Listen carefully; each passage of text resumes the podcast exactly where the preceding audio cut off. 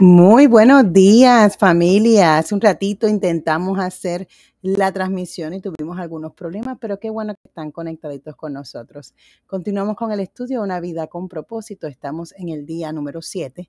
El porqué de todo se llama hoy la lectura. Y queremos eh, hacer un resumen. Si usted quiere leer el libro, puede buscarlo en Google PDF Puede, decir, puede escribir una vida con propósito, PDF, y aparece allí, puede tener lectura diaria. Nosotros aquí en, este, en esta transmisión estaremos presentando un resumen de la vida, una vida con propósito. Dice Romanos 11:36, porque de Él, por Él y para Él son todas las cosas. A Él sea la gloria por siempre. Todo es para Él el objetivo final del universo es mostrar la gloria de Dios. La gloria de Dios es el porqué de la existencia de todo, incluida tu persona. Dios lo hizo todo para su gloria. Sin la gloria de Dios no habría nada, no habría propósito. ¿Qué es la gloria de Dios? Cuando usted escucha en la iglesia que dicen gloria a Dios, ¿qué es la gloria de Dios? La gloria de Dios es Dios. Es la esencia de su naturaleza, el peso de su importancia el brillo de su esplendor, la demostración de su poder y la atmósfera de su presencia. La gloria de Dios es la expresión de su bondad y todas las demás cualidades intrínsecas y eternas que hay en la persona de Dios. ¿Dónde está la gloria de Dios? Bueno, pues observa a tu alrededor. Todo lo que Dios creó refleja de una u otra manera su gloria. La vemos en todas partes, desde la forma de vida microscópica, más diminuta, hasta la extensión de la vida láctea, desde los atardeceres y las estrellas hasta las tormentas y las cuatro estaciones.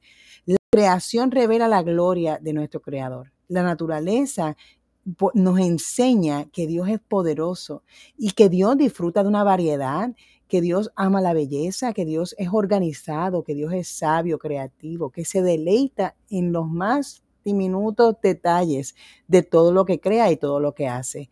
La Biblia nos dice, los cielos cuentan la gloria de Dios. ¿Cómo puedo dar gloria a Dios? ¿Ves? Cuando usted escucha gloria a Dios.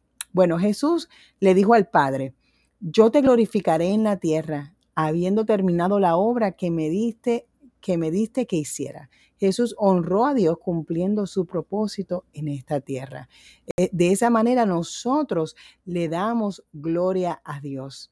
Nosotros lo honramos a sí mismo. Cuando algo en la creación cumple su propósito, esto le da gloria a Dios. Cuando las aves vuelan, cuando eh, las aves trinan, hacen sus nidos y hacen sus actividades propias, esto le da gloria a Dios porque cumplen su propósito divino.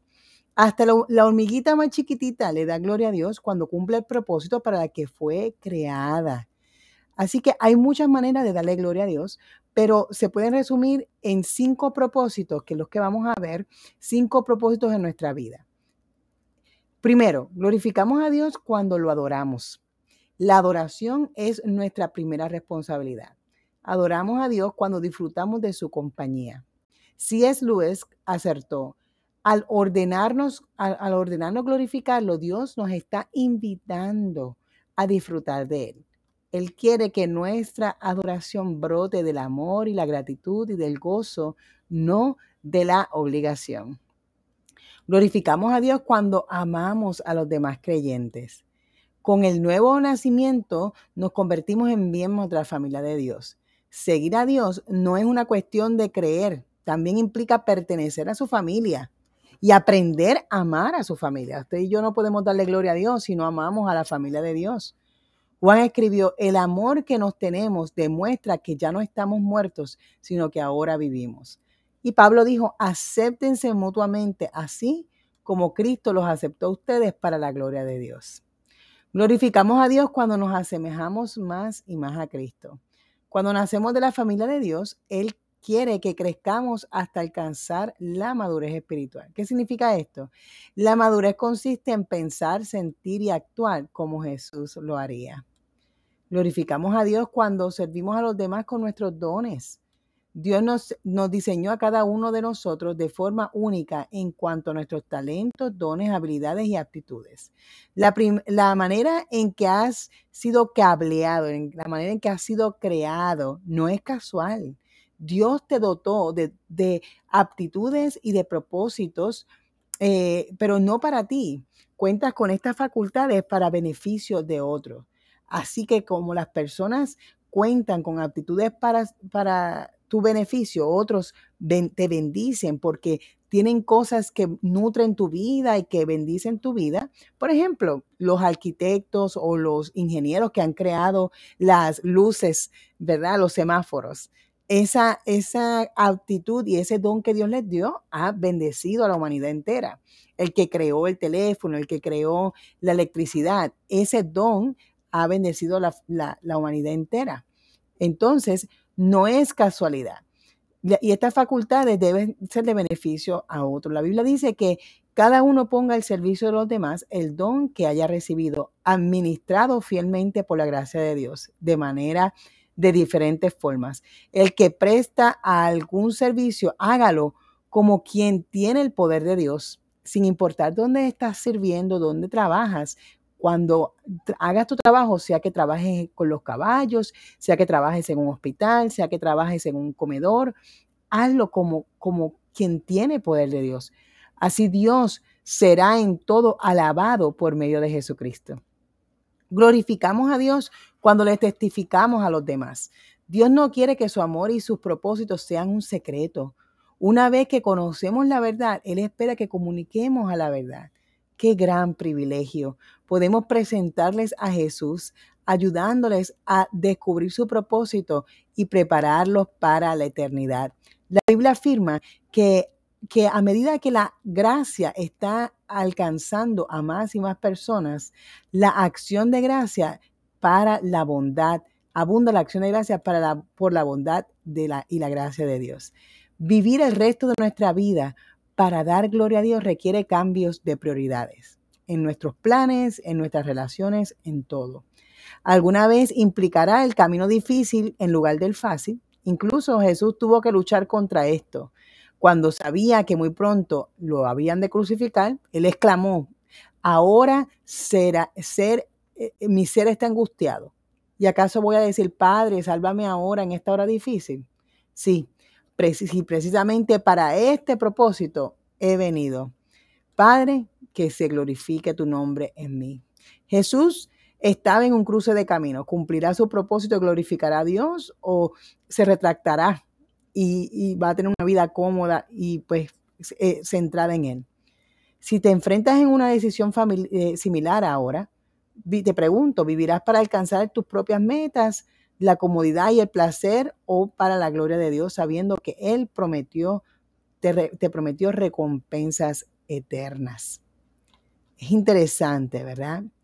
Así que, versículo para recordar hoy.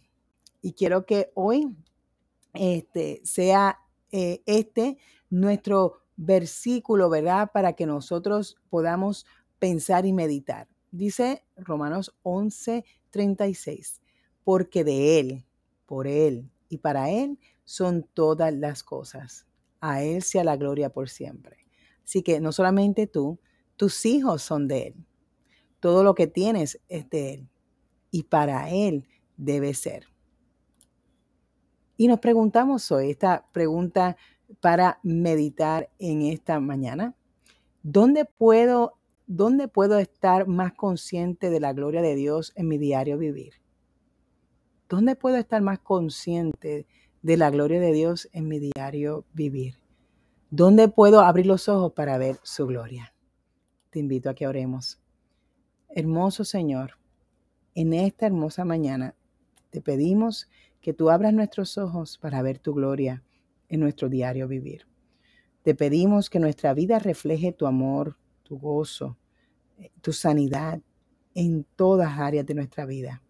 Te pedimos, Señor, que tú abras eh, nuestros ojos para ver cómo tú te glorificas, cómo cumplimos tus propósitos diariamente y en qué áreas todavía necesitamos cumplir tu propósito. ¿Qué áreas hay en nuestra vida que todavía no hemos fortalecido o no hemos cumplido ese propósito. Si hay alguna persona hoy cuestionándose acerca de su trabajo o qué decisiones tomar, te pedimos que tú lo guíes, que tú la guíes, Señor, y que tu propósito se cumpla en su vida. Te lo pedimos en el dulce nombre de Jesús. Amén y amén.